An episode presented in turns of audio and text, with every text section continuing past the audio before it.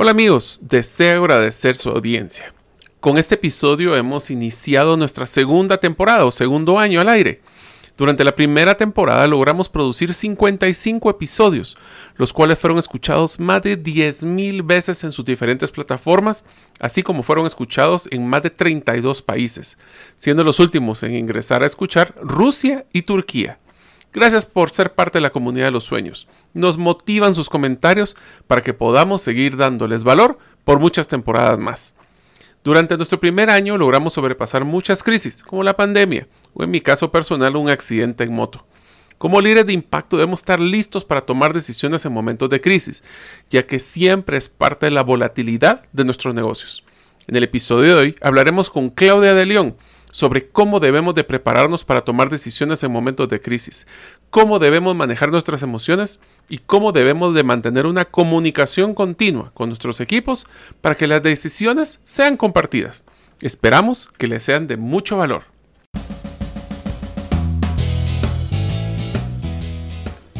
Bienvenidos al podcast Gerente de los Sueños, donde le brindamos las herramientas prácticas, competencias e inspiración para que los líderes de impacto cumplan sus sueños.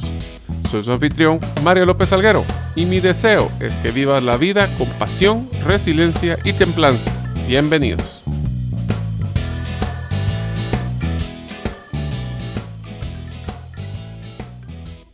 Hola amigos, bienvenidos al episodio número 56 del podcast Gerente de los Sueños. Mi nombre es Mario López Alguero y una de las primeras películas que recuerdo ir al cine a ver fue E.T. o el extraterrestre. Luego de la película recuerdo pedirle a mi papá una figura de E.T. La cual, con la cual jugaba todo el día. También recuerdo que tenía dos naves espaciales de la Guerra de las Galaxias y lo que más tristeza me da es que no las guardé porque seguramente ahorita ya las podría vender por un valor mucho mayor que el de esa época. Deseo agradecerte que nos escuches el día de hoy. Si todavía no eres parte de la comunidad de los sueños, puedes hacerlo suscribiéndote a nuestros correos electrónicos ingresando a la página gerentedelosueños.com o a través de nuestro listado de difusión a través del WhatsApp enviando tu nombre al más 502 más 502 para aquellos que nos escuchan fuera de la frontera de Guatemala y el número de celular 5017-1018. Repito, 5017-1018. El día de hoy tendremos como invitada Claudia de León, que inició la industria de BPO en el área de reclutamiento. Luego se trasladó a la industria de entretenimiento enfocándose en toda la parte de estructura organizacional más regulaciones legales. Continuó en el mundo mágico de la publicidad trabajando en cultura empresarial y lineamientos corporativos. Ahora se encuentra en la industria, agroindustria, que específicamente del café, desarrollando toda la parte capital humano, compliance, evaluación de desempeño, mentoring y filosofía del cambio. Considera que sus tres principales éxitos en su carrera profesional fue lograr la visión de un enfoque estratega hacia el campo de recursos humanos en los diferentes momentos laborales, aparte del área financiera, operaciones e IT. También sintió que uno de sus éxitos era hacer tangible las habilidades blandas a través de resultados de impacto y amarrar su experiencia personal de resiliencia en su entorno profesional y laboral.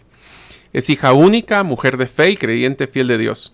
Dentro de sus hobbies favoritos está la cocina, la lectura y la pintura, hacer ejercicios porque realmente le gusta y no puede imaginarse una vida sedentaria. Le apasiona la locución, hace doblaje para Spanish Dubs, que es una empresa guatemalteca profesional de doblaje.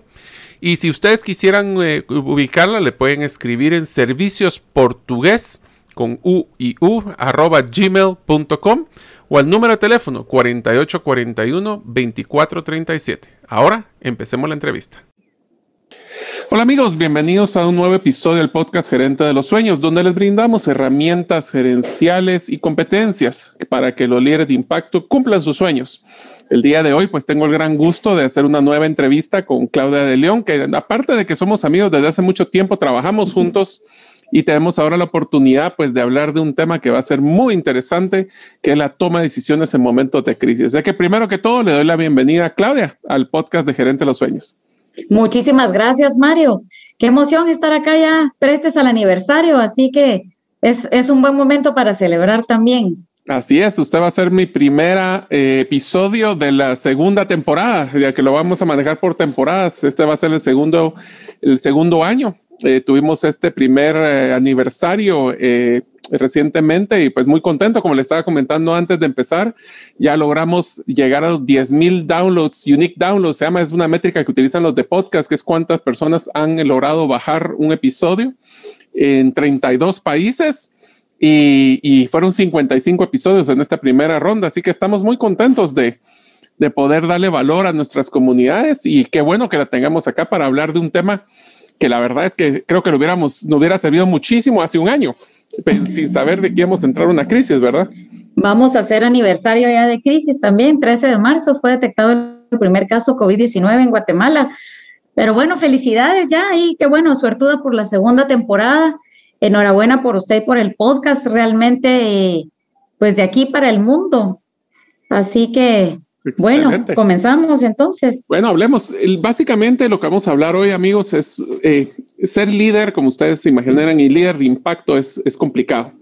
Y muchas veces nosotros nos toca tomar decisiones en, en, momentos donde no tenemos toda la información, donde posiblemente eh, tenemos que tomar decisiones eh, rápidas, en algunos momentos hasta emocionales. Y qué mejor que hablar de un ejemplo que una crisis las crisis que vamos a platicar con Claudia, no solo tenemos que hablar de crisis como la pandemia, sino que puede ser una crisis de una emergencia, puede ser una crisis económica, puede ser una crisis de, hasta de conflictos, que es muy común en nuestra vida como líderes tener que manejar conflictos. Así que empecemos, Claudia. Si quiere, démosle un contexto. ¿Qué es lo primero que deberíamos estar platicando, hablando de tomar eh, decisiones en momentos de crisis?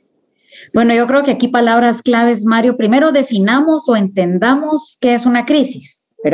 La crisis, pues la palabra puede ser utilizada en diversos sentidos y de hecho viene del vocablo griego crisis, que es decisión, y crino, que es separar.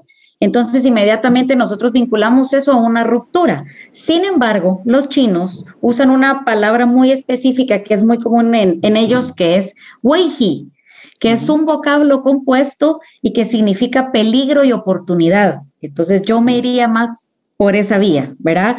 Y si ya nos vamos a algo más literal, de alguna manera, entonces veamos qué es la definición de crisis, según el, la RAE o según el diccionario, que es donde nos plantea exactamente situación grave y decisiva que pone en peligro el desarrollo de un asunto o un proceso. Y número dos, situación difícil de una persona o una cosa. Entonces, partiendo de ahí, al final, en medio de una crisis, siempre debemos tomar decisiones.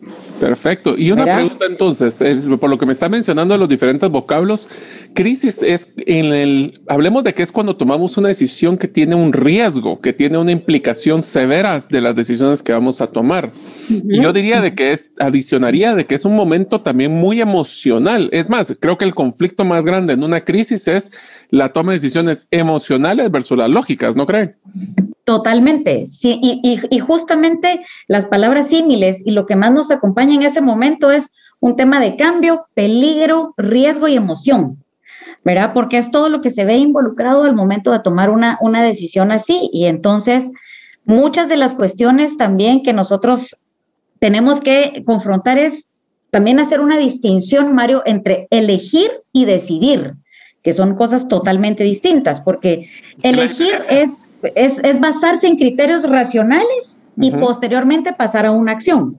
Y decidir es actuar antes de saber y ejecutar de manera inmediata. Entonces, ¿dónde hago el link? Justamente donde está la parte emocional, donde está la parte visceral, donde la crisis realmente, como lo diríamos en, buen chapín, destantea, mm. ¿verdad? Nos saca de, nos saca de nuestro confort y es ahí en donde nosotros debiésemos iniciar en, un proceso eh, realmente de, pensamiento, por increíble que parezca muy lógico, ¿verdad?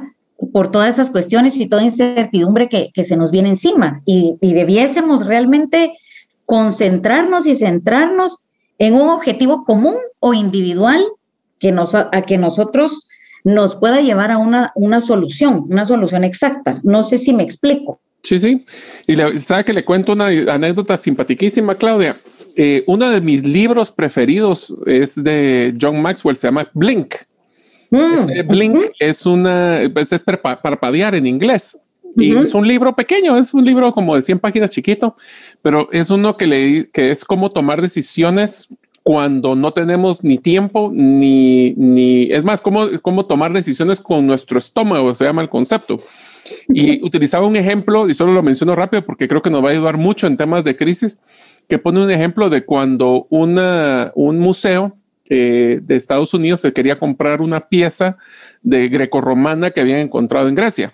y hicieron todas las pruebas del carbono, le fueron a tomar fotos, la visitaron y iban a hacer la compra, pero antes de hacer la compra la llevaron a exponer a los, pues, a los curadores y a todos los amigos de del museo. Y todos los que entraron les dijeron, esta cosa es falsa. Así de entrada. Así de entrada. Así de entrada. ¿Por qué? Entonces les preguntaban, pero ¿por qué? Las respuestas no lo podían decir, simplemente decían es que se mira muy fresca o se mira muy, muy limpia, decían otros. Al final del día, efectivamente era... No puede ser. Sí, la verdad es que fue un tema del, del, estómago, porque ninguno tenía los reportes de...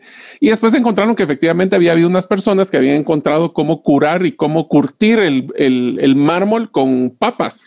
Enterraban en la tierra el, mármol y lo, lo, con papas y el ácido de las papas hacía como que envejeciera el mármol. Pero bueno, al final del día lo que nosotros llegamos al punto es, nosotros lastimosamente no tenemos todo el tiempo del mundo para tomar una decisión. Y hay otra expresión que me encanta que dice análisis parálisis, ¿verdad? análisis parálisis. Exacto. Entonces uno puede tener muchísima información y al punto que ya tiene tanta información que se abruma y no toma la decisión.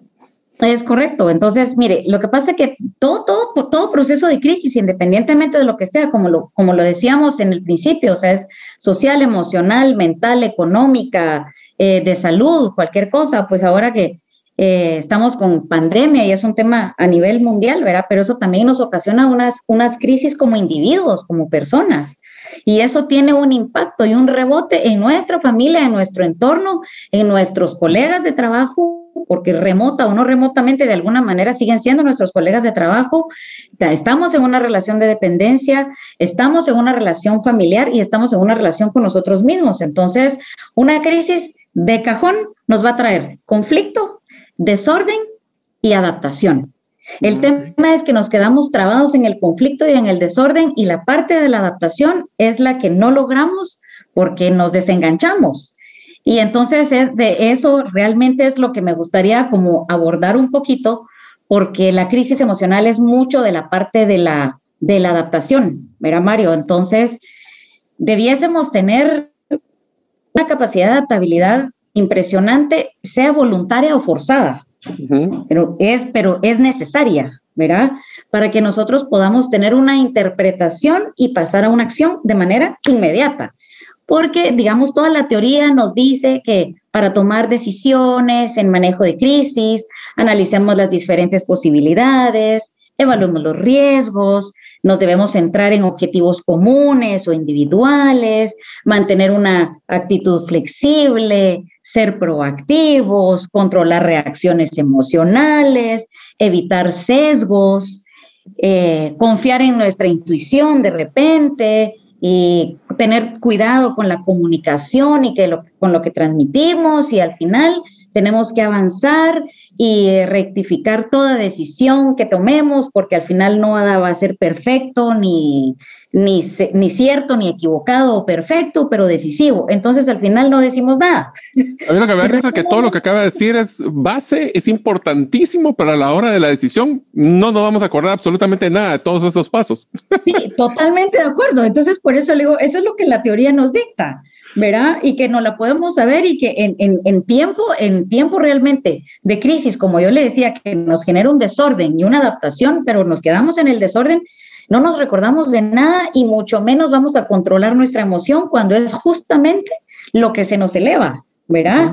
Eh, no tenemos ni, ni siquiera, muchas veces tomamos decisiones con intuición, porque no tenemos, digamos, no es que no tengamos la opción, solo no estamos preparados o realmente no tenemos el tiempo para tener todo este análisis y toda esta cuestión eh, que yo le planteaba, ¿verdad? Entonces, es donde viene la incertidumbre. La incertidumbre es donde no sé si lo que yo opté, dije o hice, o lo que yo decidí, es correcto o no es correcto. Entonces, por eso al final siempre, mire, no hay decisiones correctas y no hay decisiones incorrectas. Yo estoy un poquito en desacuerdo porque creería que sí hay decisiones correctas e incorrectas y eso cómo lo vamos a ver en el impacto que tenga en nuestro entorno o en nosotros mismos. Eso definitivamente. Lo malo es de que si uno llega a tener un extremo, lo que me acaba de mencionar Claudia, es de que las personas van a tener tanto miedo a tomar decisiones que los paraliza, porque al final del día están pensando más lo que podría, y yo le diría que el, mismo es uno de nuestros críticos más difíciles. Y es bien interesante ver cuando yo he conocido muchos líderes que pasan pensando en más, en lo que pudieran haber cambiado, haber tomado diferente decisión, que es pasar y solventar el problema o, o, pasar a la siguiente página. ¿Y cómo podemos, cuáles son los factores que deberíamos estar tomando en cuenta entonces para no caer en ese círculo vicioso de, de cuestionamiento hacia mí mismo? Pues. Pues mire, yo le diría que básicamente tendríamos que priorizar y simplificar, priorizar, simplificar y elegir que recuerda que habíamos dicho que elegir era distinto a tomar una decisión, pero si priorizamos y si simplificamos, vamos a hacer una elección y eso inmediatamente nos va a llevar a tomar una decisión. Entonces, ¿cómo priorizo? Eso sí lo puedo hacer de manera inmediata. ¿Qué me funciona, qué no me funciona en este momento? ¿Verdad? El impacto yo lo voy a ver después, pero yo voy a ver mi funcionalidad a priori, ¿verdad? Y lo que tengo de manera inmediata. ¿Cómo lo simplifico? Realmente eligiendo qué voy a hacer. ¿Verdad? Y entonces, en ese momento, cuando usted ya tiene las dos cosas juntas, usted prácticamente está tomando, estamos prácticamente tomando una decisión, de alguna manera. Y sabe que es una expresión que me encanta, que me han dicho, Claudia. No tomar una decisión es tomar una decisión. Es correcto. No tomar una decisión es, eh, es tomar una decisión porque usted eligió eso, ¿verdad? O sea, elegimos eso. Sí, al decir que sí a una cosa, le está diciendo que no a otra cosa. Esa es la, la, base de priorizar, de, de manejar el tiempo. Al final, al final todas las acciones tienen una reacción y todas las acciones son mensajes que estamos transmitiendo y trasladando de alguna manera, pues. Y solo quisiera regresar al tema de la priorización porque creo que hay un punto muy importante que recalcar ahí, Claudia, y es que cuando hablamos de priorizar, tenemos que evaluar varias variables. Yo me atrevería a decir que alguna de las principales es cuál es el impacto que va a tener a nivel de los recursos que vamos a necesitar para tomar esa decisión, los recursos financieros que van a tener el impacto para llegar a, a o sea, tomo la decisión que va a pasar, el tema de mis relaciones con las demás personas, eh, hay, hay muchos círculos que deberíamos de tomar en cuenta, ¿no? Mire, palabra clave ahí, personas, porque siempre a la hora de priorizar, lo primero que tendríamos que pensar es en las personas, porque a partir de ahí, o sea, se nos va a desencadenar una serie de cuestiones financieras, económicas, sociales, emocionales y de todo, primero con las personas, partiendo de mí, ¿verdad? Partiendo individualmente, o sea, yo decidí que voy a decidir, ¿verdad? es un poco redundante, pero es como lo que planteábamos, ¿verdad? Eh, no decidir, tomar una decisión o decir no, ya, ya es haber decidido. Entonces, priorizar es pensar en las personas y pensar a partir de mí mismo el impacto que yo voy a generar, ¿verdad? Y inmediatamente los recursos que nosotros pudiésemos tener para las decisiones o las elecciones que vamos a hacerlo. Y de ahí es donde yo le traía el concepto de simplificar, porque si nos llenamos de cosas y si nos llenamos de aspectos o de línea o, de o digamos de, líneas de toma de decisión o si lo separamos burocráticamente, por así decirlo, por utilizar esa palabra, al final no vamos a hacer nada, no vamos a simplificarlo y lo que vamos a hacer es evitar la toma de decisión y vamos a generar un caos sobre una crisis. Ah, le voy a hacer una pregunta, Claudia, bien interesante y es un poquito capciosa. A ver qué le parece. Nosotros tenemos que usted conoce el concepto de Franklin Covey de círculo de influencia y círculo de preocupación. Que el círculo de influencia lo que dice es nosotros podemos, tenemos que enfocarnos y, preocuparnos en lo que nosotros tenemos la injerencia de tomar acción y todo eso que está en el mundo alrededor, que nosotros no tenemos injerencia, no debería estar en nuestros factores principales de preocupación. En la simplificación, cuando nosotros tenemos que tomar unas decisiones en momentos de crisis, ¿qué tanto debería de yo ponerle peso a lo que está en mi injerencia. Y voy a poner un ejemplo de una crisis económica, que son las cosas que puedo tomar decisiones versus tomar un concepto de la economía del país, la mundial. O sea, ¿cómo balanceo esos dos círculos a la hora de tomar una decisión en crisis? Mire, realmente bien capciosa la pregunta. Realmente. Yo sé, iba con dedicatoria.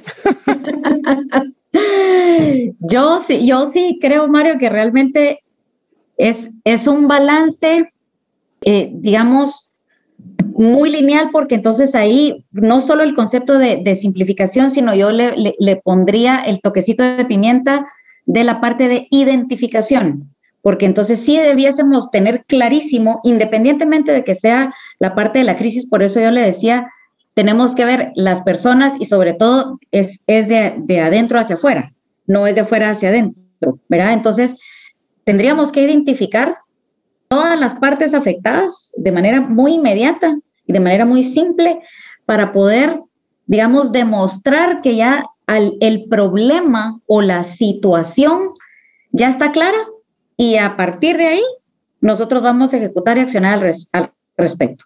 O sea, digamos, tomando en cuenta lo que usted me decía, porque si tengo o no tengo injerencia, al final voy a terminar teniendo injerencia, sí, dependiendo si va a ser este o este, si va a ser mm, oriente o poniente, no sé si me debe explicar, ¿verdad? Porque de alguna manera, aunque no sea parte mía, aunque no sea la bandera que yo levanté o la hoja que yo firmé para, digamos, hacerlo tangible, de alguna manera va a tener un impacto. Entonces sí voy a tener una injerencia porque tiene un rebote no necesariamente va a ser un efecto dominó, porque ese es otro concepto y ese es otro tema que también se da mucho en, época de crisis, pero es trayéndolo a la capciosidad que usted me decía. O sea, si realmente toda decisión que nosotros tomemos va a tener un impacto externo, va a tener un impacto eh, interno y de alguna manera sí yo voy a afectar al otro y me voy a ver afectado por el otro, necesariamente. Lo veo de esa manera. Y entonces ahora le hago la siguiente pregunta, de identificación. Que, es también así algo simpática, y es, nosotros estamos hablando de tomar decisiones en una crisis, ya hablamos de tener que priorizar, simplificar, y la tercera que mencionó era la toma de decisión. Pero cuando nosotros tomamos una decisión en un momento de crisis, que hablemos de que una crisis tiene ya contexto de incertidumbre y de volatilidad. ¿Qué tanto debería ser yo flexible para cambiar de opinión en la decisión que tomé o de retractarme si es que la decisión veo que no es, que tanto le debería dar de tiempo a una decisión para ver qué cuaje, si quiere verlo así, o debería de estar, qué tan flexible debería ser yo en esta toma de decisiones. Mire, eh, para responderle, eh, ¿qué tan flexible? Mucho, para responderle de manera inmediata, ¿verdad? Sin embargo, más que flexibilidad, yo utilizaría adaptabilidad, que era uno de los términos que, que, mm, abordábamos al inicio, ¿verdad? Entonces, ¿qué tan flexible? Mucho, porque realmente estoy en medio de una crisis y no puedo cerrarme a decir esto así es o esto así va a ser y así lo decidí, así quiero y esto es lo que es bueno y esto es lo que es malo, que también hablábamos de los conceptos, qué sería una buena o una mala decisión en un tiempo de crisis. Lo vamos a ver hasta el momento del rebote, porque de manera inmediata estamos, digamos, en el torbellino, si lo queremos ver así. Pero entonces yo le diría, vuelvo de nuevo y repito, más que una parte de flexibilidad, yo le diría de adaptabilidad. Y entonces, si hablamos de adaptabilidad, vamos a tener que hablar de empatía, necesariamente, porque la toma de decisiones en un tiempo de crisis puede ser mía, puede ser en conjunto, y si es solo mía, voy a afectar a un entorno, y si es del entorno, me va a afectar a mí. Y entonces, si yo no tengo, que era volviendo a lo anterior también, si yo tengo o no, no tengo injerencia, igual voy a ser afectada. Entonces, digamos, lo que me quedaría, adaptarme. Y tengo Creo que, mencionó un tema bien interesante, Claudia, y el tema de participación. O sea, en el hecho de cuando uno tiene una decisión que tomar en una crisis, creo que una de las mejores sugerencias que podemos darle, y usted lo acaba de mencionar, es volvamos partícipes a otras personas de esta decisión. No solo de, para diluir responsabilidad, no se trata de eso, porque al final la decisión, si la somos el líder, la tomamos nosotros, pero incluir a otras personas, primero nos da otro punto de vista y segundo, nos da la oportunidad de que a la hora de que me tengo que adaptar, ver quiénes son las personas que tenían un poquito más claro el criterio que tal vez yo.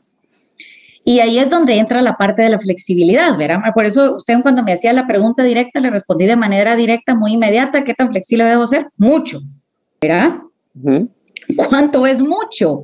Si lo quiere poner en porcentaje de un 100, debiese ser un 90% porque el 10% es la opinión individual que cada uno mantiene, por, por, por, digamos, ponerlo de esa manera. Y si estamos hablando, digamos, de participación, también no confundamos con algún tema de persuasión, porque en, mucho, en, en, toma, en, la, en la parte de la crisis, donde también hablábamos de un desorden y donde hablábamos de que se, cruzan eh, distintas líneas, se cruzan distintas líneas de pensamiento y hay varias posturas, varias creencias, hay temas culturales, intereses financieros, económicos, individuales, sociales, cosas de distinto impacto, entonces vamos a tender a persuadir al otro de que lo que yo estoy decidiendo u opinando o que de que mi participación es válida.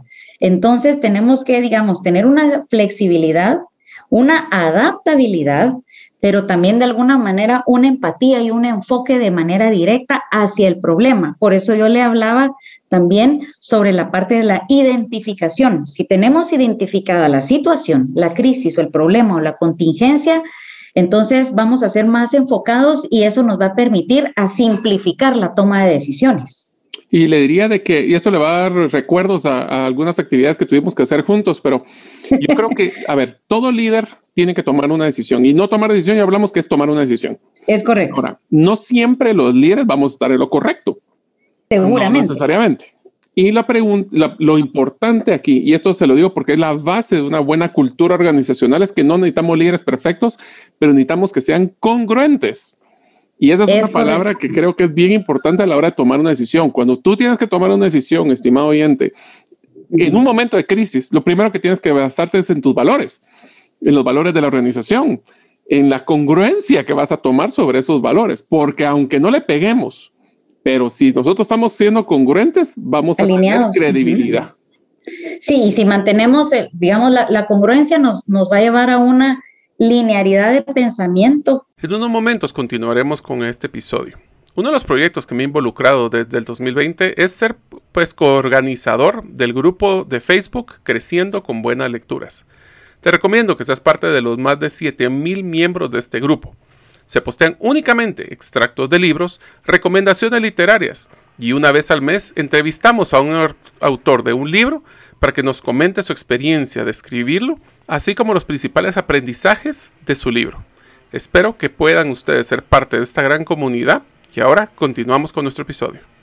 Pero sí le diría yo, son decisiones transversales que, deben de tener una congruencia y obviamente, si no una trazabilidad, sí una linearidad, ¿verdad? Una línea de pensamiento. Y entonces ahí es donde sí me encantaría que, que hablásemos o también poner una gotita donde viene el cambio, ¿verdad? Donde entramos con el tema de cambio y a mí me encanta siempre lo que dice Prosi, que son los cinco principios para el cambio, porque habla, habla siempre sobre cambiamos por una razón, sea cual sea la que sea, ¿verdad? Pero hay una razón, ¿verdad? Hay un cambio individual y hay un cambio grupal, es decir, del entorno, ¿verdad? Vamos a tener un éxito o vamos a tener un deséxito, que me encanta, me encanta esa palabra que yo creo que ellos se la inventaron porque realmente no, no, no la conocía, pero también hay una cuestión donde dice, vamos a tener una consecuencia. Y en esa consecuencia podemos decidir si es o no es lo que era correcto o no para el momento, ¿verdad? O si va de acuerdo o si está en concordancia con lo que hablábamos, con la organización, con los valores de la empresa, si hablamos de organización, si hablamos de un tema distinto, era mundial y, de salud, por ejemplo, si va en concordancia con la realidad económica de la salud de, determinada población o de determinado país, o qué impactos va a tener. Entonces, me encanta mucho eso porque al final siempre hay personas involucradas, situaciones involucradas, Siempre hay procesos de cambio en todo momento y sin embargo siempre debe haber una linealidad para que la cosa camine y la cosa fluya. ¿Cuáles eran los cinco conceptos que mencionaba? Es, eh, número uno es cambiamos por una razón. Número dos, siempre ese cambio tiene un impacto, ¿verdad? Individual o en el entorno. El número tres, habrá una consecuencia, ¿verdad? Número cuatro, pudiese ser un éxito o no necesariamente un éxito, ¿verdad? O un aprendizaje, me encantaría decirlo. o un, deséxito, o un mal mensaje, ¿verdad? Y luego, número quinto, eh, el número, número quinto dice, número cinco es, sería la gestión del cambio per se para obtener un beneficio individual que debiese tener un impacto común. Ok. Nos damos cuenta de que todo lo que es, lo único que es eh, que nunca cambia es el cambio, ¿verdad? Y eso es algo que nosotros, muchas de las crisis que se generan, y aquí voy a tocar un punto también muy importante, es que eh, todos nosotros tenemos una velocidad de adaptación al cambio diferente. Y a veces yo quisiera entrar en un tema para, para platicarlo con usted, Claudia, es el tema de comunicación. El tema de comunicación para la toma de decisiones en crisis es sumamente importante porque muchas veces no solo hay, a veces tenemos el tiempo para poder explicar y comunicar a las personas por qué estamos tomando la decisión. Pero en una crisis la mayoría de las veces ni siquiera tenemos tiempo para comunicar. Entonces la pregunta es, si yo no, si es una crisis y tengo que tomar la decisión inmediata, ¿cómo debería de manejar esa comunicación con todos los stakeholders o todos los involucrados en los que les va a impactar este tipo de decisiones? Primero, Mario, yo debo tener el conocimiento. ¿verdad? Para Eso poder credibilidad. sí, para poder trasladar una, una información, digamos, verídica. Debo estar consciente de lo que yo voy a transmitir. Debo tener una conciencia sobre eso y debo querer hacerlo. Debe haber un deseo por, ¿verdad? Porque si no hay un deseo por, entonces es donde, donde más generamos desorden. Y tengo que tener la habilidad de poder transmitir algo que yo siempre digo ABC y eso también le va a recordar algo a usted, auténtico, breve y concreto. ¿Verdad? Es sin darle tanta vuelta. O sea, right to the point. le digo yo. Exactamente. Porque pues estamos en crisis, no estamos para darle 70 vueltas y para dar un informe infinito y entonces le voy a comunicar y considerando, pero punto número uno, punto número dos, no, yo tengo que tener el deseo de hacerlo, yo tengo que tener la habilidad para transmitirlo ABC, auténtico, breve y concreto, yo tengo que conocer la situación o la información que voy a estar, yo debo estar consciente de lo que yo voy a decir y transmitir, porque eso puede ser de alto impacto, ¿verdad? Y debo reforzar realmente la base principal o el mensaje primario que yo debo transmitir. Yo siempre eh, me voy a permitir hacer un, un, paréntesis. Yo hago algunas preguntas en algunas entrevistas o cuando me toca dar charlas y la gente me responde otra cosa y digo yo, ¿por qué no me responden lo que yo pregunté? Y por eso voy a volver a algo cuando usted me dice qué tan flexibles tenemos de ser, mucho. Y después desarrollé eh, la situación, ¿verdad? O el concepto, pero primariamente debo responder lo que me están preguntando. Y ese es el mensaje que, yo voy a trasladar. Eh, cuando están escuchando su pregunta, están más pensando en cómo le van a contestar que estar escuchando la pregunta per se. Sí, y entonces se, vuelve, entonces por eso yo le digo, tenemos que tener un deseo de transmitir bien la información o, lo, que vayamos a decir o lo que vayamos a, a concientizar, porque en tiempo de crisis tenemos dos momentos distintos, dos momentos distintos en uno solo, ¿verdad? Número uno, la conciencia y la concientización del otro, de que realmente estamos pasando por un determinado momento, ¿verdad? O una contingencia, porque no todos lo ven como crisis y no todos lo ven de la misma manera. Mm. Entonces, aunque estemos en crisis, no, todos están viendo el mismo concepto de crisis. No todos lo ven igual. Entonces, usted lo ve ahora que el, el ejemplo clásico eh, total, ya que vamos a estar aniversario de, pandemia, ay, no, pero si el COVID no existe, no, esas son cosas del gobierno, no, yo no mm. conozco a nadie que le haya pasado, que se haya infectado. Entonces, estamos en medio de la situación y todos tienen ópticas distintas. Entonces, es por eso que es importante el reinforcement, ¿verdad? De estar reforzando que realmente hay, un, hay una situación que hay que tratar, que estamos trasladando información sobre esa situación, que estamos tomando decisiones sobre esa situación, que estamos haciendo conciencia y que tenemos conocimiento sobre esa situación. ¿verdad? hay que darle contexto también a esa decisión, o sea, en el sentido para que todos entendamos, por ejemplo, mencionaba Claudia del, del, de que tenemos que darle ese contexto a las decisiones, porque si no, voy a decir un ejemplo, tenemos que hacer una reducción de costos. La pregunta es, ¿esa reducción de costos es por un momento específico? O es un tema de que la empresa está en crisis y entonces todo va a, caerse. Entonces, eso lo que hace es sacar, primero le echa gasolina al, tema de, de, problemas y de crisis per se, pero por eso es bien importante dar el contexto a veces de las decisiones o tomar en cuenta el contexto de uno, y, y lo voy a mencionar, ampliarlo a otro pedazo, y el contexto que está recibiendo la decisión la otra persona porque los puntos de vista, yo diría que uno de los factores más complicados, Claudia, creo yo, cuando estamos tomando decisiones en crisis es que nuestro estómago, que básicamente es lo que llamamos de intuición, Es una decisión que mencionaba en este libro que le mencioné el link, es una, es una acumulación de las historias que yo me cuento basado en mis historias vividas. ¿Qué quiere decir esto? Si yo soy una persona que yo toda mi vida he sido eh, muy preocupado del dinero, pues mis decisiones van a ir amarradas a un tema de preocupación de dinero.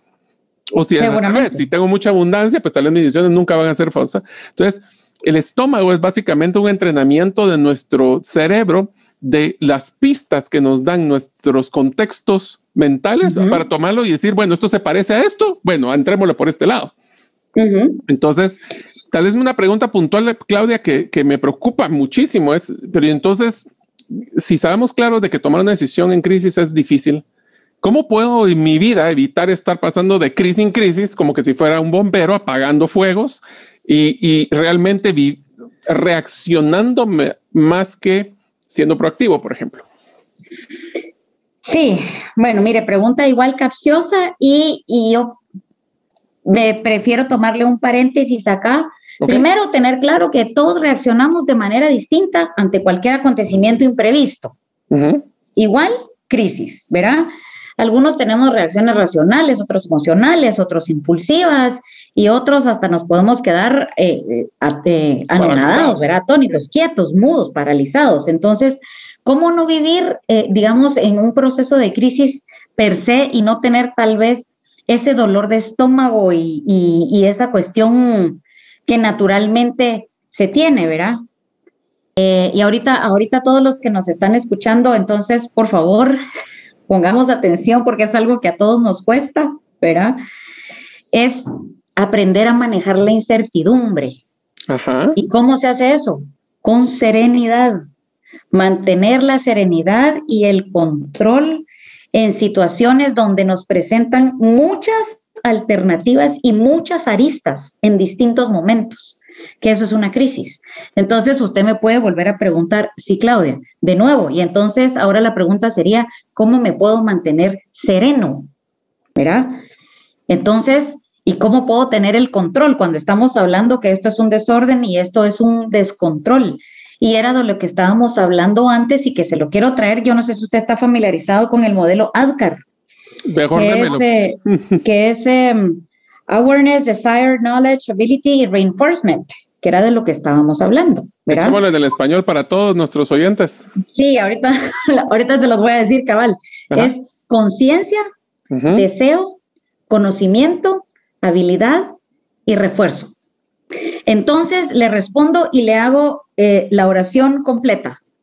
Debo estar consciente, debo, debo desear tener un, un cierto conocimiento, estar consciente, tener la habilidad para identificarlo y reforzarlo constantemente. Ok. ¿Cómo podríamos, cómo, me encantaría que me ayudara tal vez a, para los que nos están escuchando, tal vez ponerlo en, un, modelo distinto, en un, con, un, eh, con un ejemplo distinto. En la parte, hemos hablado bastante de organización y que es un tema que a mí me, me encanta y me apasiona, sin embargo, les quisiera traer a colación un tema de un paciente, por ejemplo, cuando está en algún proceso de adicción. Vamos a ver que probablemente las personas estén familiarizadas con esto por, por series de televisión o por alguna contingencia de la vida. Entonces, se hace algo que se llama intervention, que es una intervención. ¿Cuál es, ¿Qué es este proceso? Situar a la persona, que en este caso sería el paciente, ¿verdad? Y las personas más cercanas, su entorno, amigos, eh, pareja, familia y las personas más cercanas del entorno, todos están, número uno, con el deseo de orientar a esa persona y de concientizar a esa persona de que hay un problema. ¿Sí? Y para eso las personas le ponen sobre la mesa diferentes o distintas situaciones que hayan ocurrido en el pasado, incluso que hayan tenido una relación o correlación directa con los presentes de preferencia, ¿verdad? Para que el paciente en ese momento pueda entender y tener el conocimiento de aquello que puede estar ocurriendo derivado de su adicción, en el ejemplo, ¿verdad? Y entonces él pueda tener la habilidad de ver las cosas distintas o de ver lo que los demás están viendo, distinto a lo que él ve, porque él no lo ve como una adicción, ¿verdad? Para él no es problema. Eso es lo que hablamos. Para él no es problema, podría ser una forma de diversión, ¿verdad? O un escape, o yo lo controlo. Entonces, él, a, raíz, a, posterior a este, eh, durante este proceso, perdón, él puede tener esa habilidad. Y entonces ya cuando se logra que todos tengan la misma óptica, se tiene que reforzar para que eso no se pierda. Y entonces volvemos a la linearidad. Y entonces ahí es donde entra lo del modelo ADCAR, verá que yo les, les platicaba que es la parte de la conciencia, el deseo, el conocimiento, la habilidad y el refuerzo. Y entonces eso nos lleva a tener control y, el, y tener el control nos genera serenidad. Que es bien interesante. Ah, mi papá siempre me decía, antes de abrir la boca, cuando estés enojado, respira. pues respira primero, después pensar.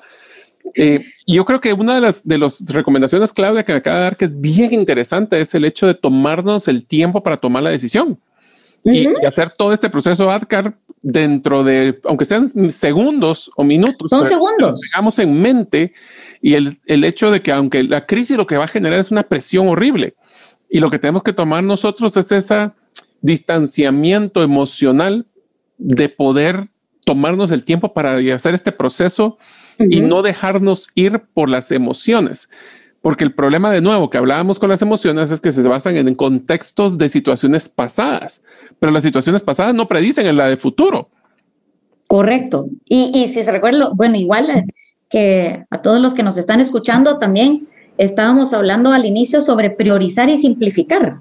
Entonces, este modelo ADCAR es súper simple y inmediatamente me lleva a priorizar, digamos, todo, ¿verdad? Desde, desde una óptica, puede ser individual y, una óptica, digamos, grupal, o sea, es porque usted tiene que, tiene, que, tiene que tener un deseo por hacerlo, tiene que estar consciente de hacerlo, tiene que tener la habilidad de hacerlo y es, son five steps que son, pero inmediatos y entonces, de, hablando de la crisis, ¿verdad? Cuando, cuando eh, comenzábamos esto, eh, por ahí anoté el chivito, dije que no se me olvide el, modelo ADCAR, que es bien simple y que también hablamos de simplificar y de identificar y de la parte de priorizar. Y entonces se escucha como muy largo, ¿verdad? Sin embargo, en un tiempo de crisis, usted que lo que primero hace, prioriza. Tengo que resolver, debo decidir, eh, debemos ejecutar. Y entonces ahí es donde entraba la parte de elección, que también decíamos elegir o decidir. Pues yo elijo que yo elijo decidir.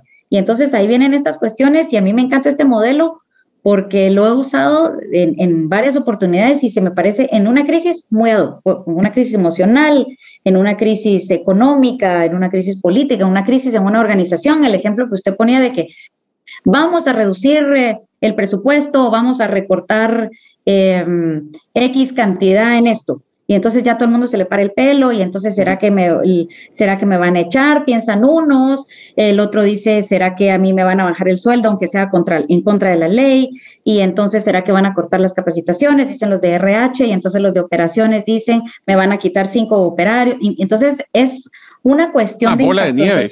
Entonces por eso se dice el modelo Adcar dice mire tenga la habilidad y el deseo y sea consciente de lo que usted está haciendo y priorice sí. ¿verdad? Y le una pregunta, bueno, claro, definitivamente esto de, tomar decisiones en crisis no es fácil. Ahora, si ustedes quieren escuchar, y porque yo sé que muchos de ustedes están haciendo varias cosas a la vez, Recuerden de que ustedes van a poder recibir la infografía si son eh, parte del grupo de distribución a través del correo, donde solo tienen que entrar a la página gerente de los sueños.com o mandar un mensaje de WhatsApp al más 502 50 17 10 18 y van a poder recibir el modelo Alcar y todas las prioridades que estamos hablando. Claudia, ya se nos está quedando un poquito corto el tiempo. ¿Qué otros conceptos o recomendaciones le daría a una persona para poder tomar mejores decisiones en crisis? Mario, em, es, una pregunta tan difícil porque es Hay muchas eh, cuando tenemos, cuando tenemos, sí, cuando tenemos un podcast como un podcast como este, donde nos están escuchando todo tipo de, todo tipo de personas, edades, nacionalidades, atreverse a decir qué sería bueno o qué no, qué se recomienda, eh, es, un poquito, es, es, bien capcioso, ¿no? Sin embargo, eh, ¿qué les diría yo? ¿Qué me atrevo a decir? Realmente, y, vuelvo y vuelvo de nuevo, es desde adentro hacia afuera. Prioricemos y simplifiquemos, mantengamos la calma, seamos serenos, ¿verdad? Con serenidad, con serenidad.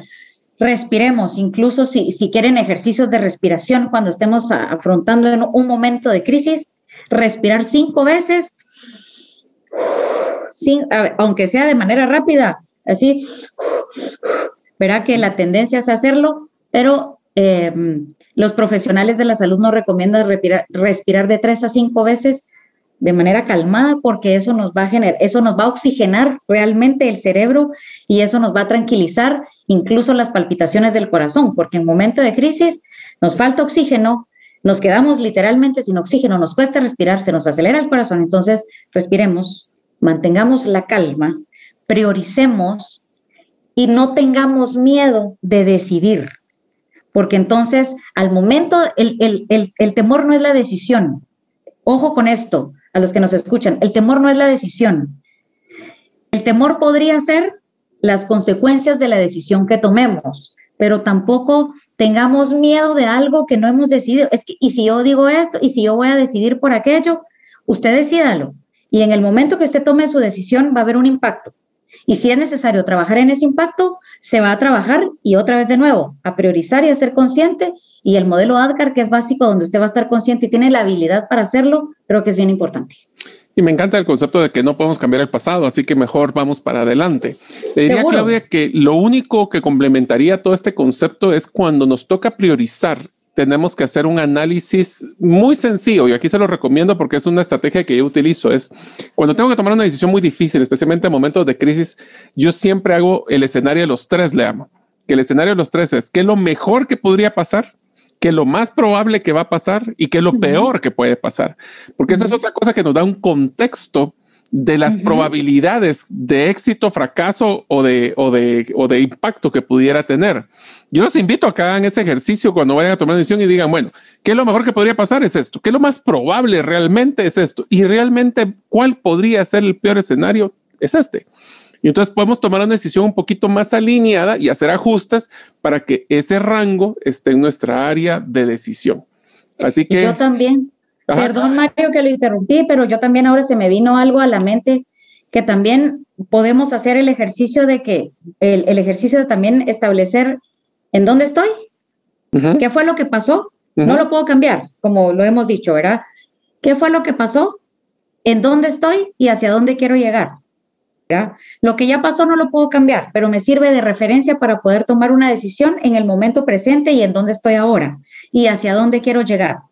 Y si, y si la parte a la que yo quiero llegar, tengo un referencial del pasado que no cambio, pero es mi referencial, y puedo gestionar algo en este momento para llegar del punto B al punto C o al punto D, lo voy a hacer. Entonces, es un poco como lo que usted comentaba de los escenarios, ¿qué es lo peor que puede pasar? ¿Verdad? O qué es lo mejor que podría pasar. Y entonces también en crisis hablábamos de la parte de oportunidad. Así que, qué alegre. Pues, Claudia de León, aunque no lo crea, se nos ha acabado el tiempo.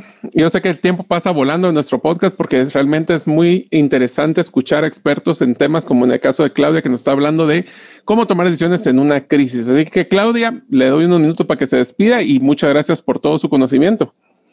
A todos, muchísimas gracias. Gracias Mario por la oportunidad. Felicidades ya por el aniversario del podcast y por si nos están escuchando en Brasil. Beijo grande para todo mundo. Saudade da Guatemala. Beijão. Valeu, gente. Un abrazo, Mario. Gracias. Hasta una próxima. Hasta la próxima. Muchísimas gracias y esperamos escucharlos, eh, o mejor dicho, que nos escuchen en el próximo episodio del podcast Gerente de los Sueños. Mientras tanto, los esperamos. Un abrazo. Saludos. Gracias por escuchar el episodio de hoy de Gerente de los Sueños. Recuerda que para lograr cumplir tus sueños, solo debes de ponerle fecha y tomar acción. Las notas y material complementario de cada episodio puedes encontrarlo en la página gerentedelosueños.com. La música que han escuchado es Feeling Good de Kevin MacLeod y pueden encontrarla en incompetech.com. Hasta la próxima y que sigamos haciendo nuestros sueños una realidad.